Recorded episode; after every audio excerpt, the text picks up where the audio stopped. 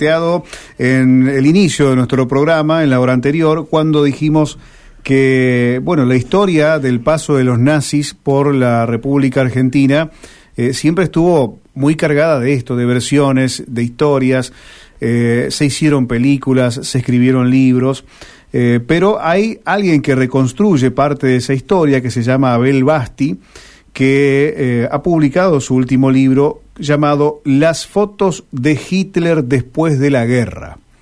Nosotros nos sonaba bastante raro esto porque no conocemos muchas imágenes, en realidad no conocemos imágenes.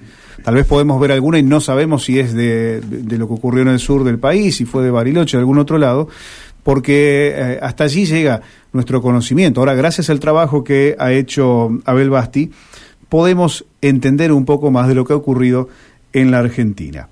Bienvenido, Abel Basti. Aquí Rubén lo saluda. Buenas tardes.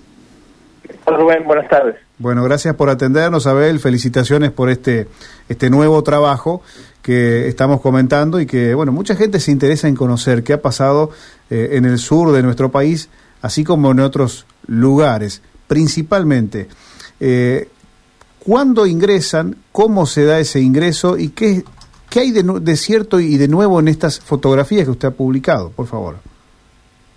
Bueno, para dar un contexto histórico hay que empezar por decir que cuando terminaba la Segunda Guerra Mundial hubo un pacto, un acuerdo entre los norteamericanos y los, los nazis y ese acuerdo es el que sienta las bases de todo lo que pasa posteriormente, ¿no? Es un acuerdo de transferencia de hombres, de, tecnología, de desarrollos industriales, de expertos en guerra bacteriológica, en guerra química, etcétera, etcétera, etcétera, hacia Occidente para que todo este capital alemán del Tercer Reich no quedara en manos de los soviéticos que ya habían eh, invadido Alemania y estaban por derrotar eh, a los nazis. Y como los nazis eran aliados ideológicos, en definitiva, de los norteamericanos, porque eran anticomunistas, este, llegaron a ese, a ese acuerdo. A partir, a partir de eso, a partir de este este tratado entre ambos, entre ambos bandos, eh, los nazis pueden salir de a miles, de a miles, no de a cientos, de a miles, hacia Occidente, particularmente hacia América. Y eh, si tomamos América, podemos decir que el país que más nazis recibió no fue Argentina, fue precisamente los Estados Unidos, eh, donde llegaron desde los máximos expertos en misilística, ingenieros y criminales de guerra también. La pantalla fue la recepción de, científicos, pero llegó de todo Estados Unidos.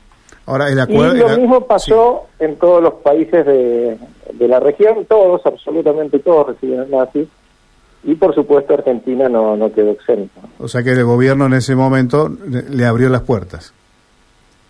Yo diría que los gobiernos latinoamericanos recibieron una directiva de Washington y eh, aceptaron esa, esa directiva porque el ganador de la guerra era los Estados Unidos y Estados Unidos imponía las, las condiciones y las condiciones fue que los nazis debían eh, salir inmunes y ser reciclados en América para combatir el comunismo, para que el comunismo no avanzara eh, sobre América. Así que abrir las puertas en realidad es eh, un condicionamiento, yo diría, que todos aceptan de la potencia más grande del mundo en ese momento, más poderosa, que era los Estados Unidos. ¿no?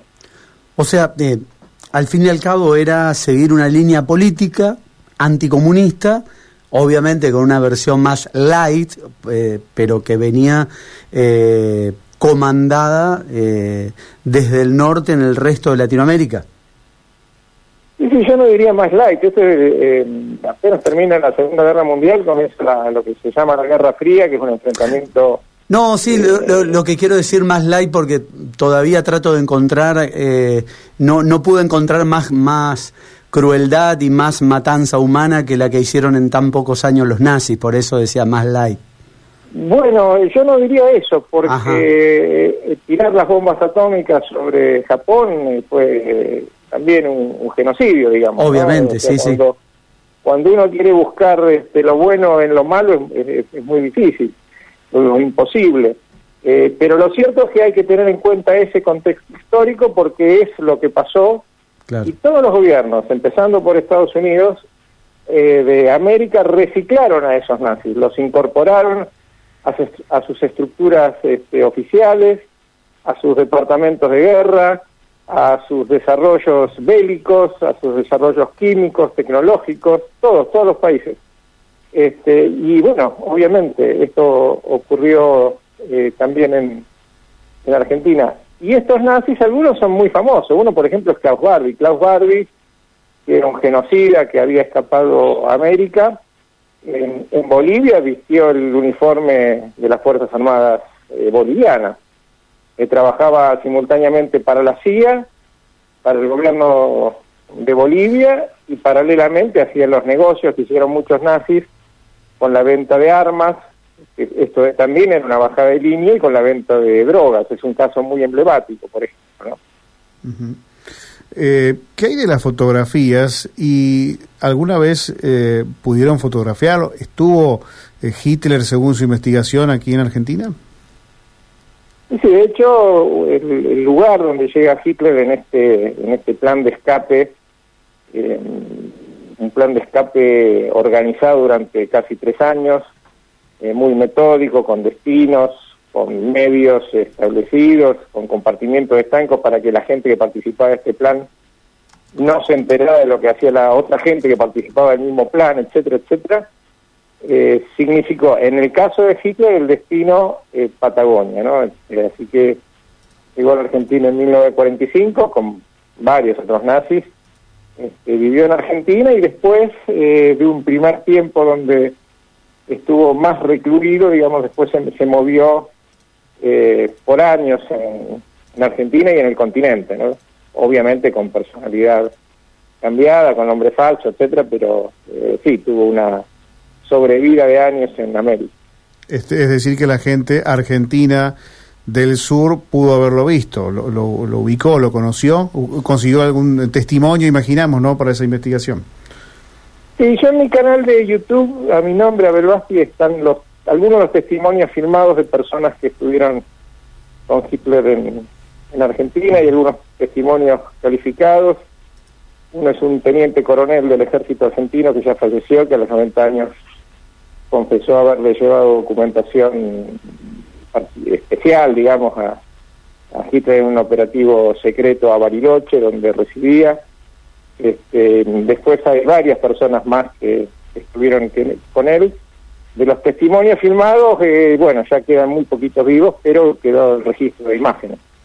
¿Y, qué le provocó, digamos, escuchar a Abel estos testimonios o, qué notaba en la gente que pudo eh, verlo, pudo compartir eh, a, semejante figura atroz a nivel mundial y que estaba aquí de repente en, el barrio de ellos, en la zona de ellos?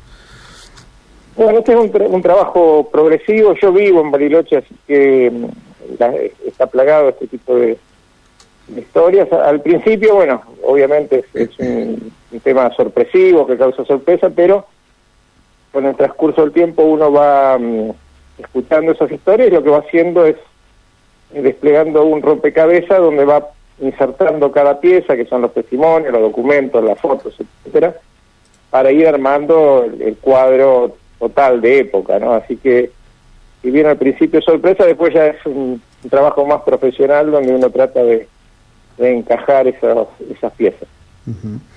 Eh, ¿Cómo ha sido investigar este tema? ¿Ha sido una tarea, digamos, difícil, eh, una tarea periodística compleja, entendiendo lo que estaba investigando? Sí, sí, claro, esto arrancó en los años 90, cuando en Bariloche estalló el caso de Eric Zipke, que era un capitán eh, de la CSS que fue cuya extradición fue reclamada por Italia. este, y esto en, Argentina generó, bueno, un escándalo particularmente en Bariloche, pero a su vez eh, la aparición eh, de, información que estaba ahí, pero que se fue soltando con el, con el transcurso del tiempo respecto a los nazis y a la llegada de ellos en, en 1945. Así que desde esos años yo fui remontando esas pistas, siguiéndolas, uniéndolas y bueno, recabando sobre todo evidencia, porque este es un tema eh, que pasa por ese lado, ¿no? por reunir pruebas y poder tenerlas en la mano y exhibirlas.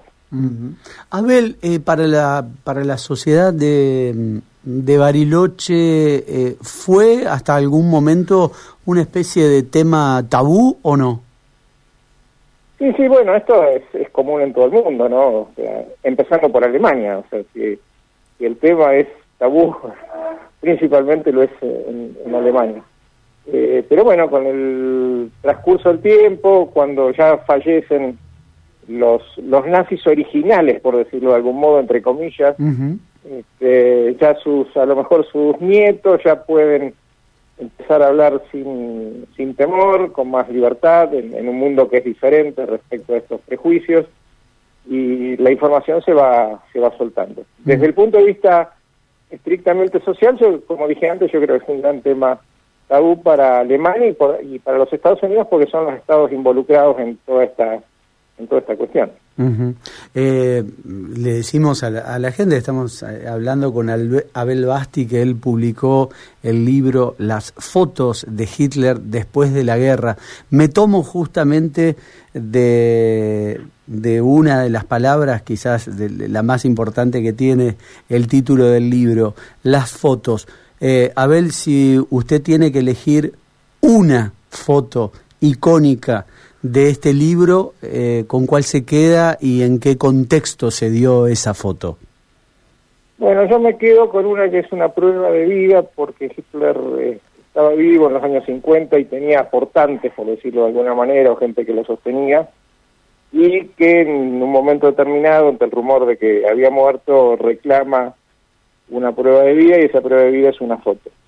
Esa foto, la ventaja que tiene es que está anclada documentalmente en un archivo de la CIA, no la foto, sino una fotocopia de la foto, con sí documentos donde dice dónde fue sacada, que es eh, circunstancialmente sacada en, Colombia en 1954, pero lo bueno es que está todo el, relato eh, de la foto diciendo que bueno, que ellos pueden tomar una fotocopia, pero que el original lo tienen que devolver.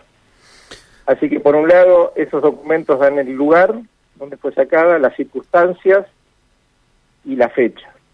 Este, pero yo no podía hacer un trabajo de pericia sobre la foto porque no se puede hacer sobre, sobre una fotocopia, así que mi trabajo consistió en encontrar el original, que lo hallé en, en Holanda, en la familia de la persona que se sacó la foto junto a Hitler en 1954 y a partir de ahí sí pude hacer el trabajo eh, pericial de la foto, de cartón original, digamos, eh, que es el mismo que se ve en, el documento de, la CIA, y además reconstruir la historia a través de los familiares de esta de esta persona y reconstruir la historia también con documentos de la Policía Nacional de Investigaciones de, de Colombia. Así que esa foto en particular tiene por decirlo de algún modo, ciertas garantías eh, respecto a, la autenticidad de, todo lo que acabo de, decir.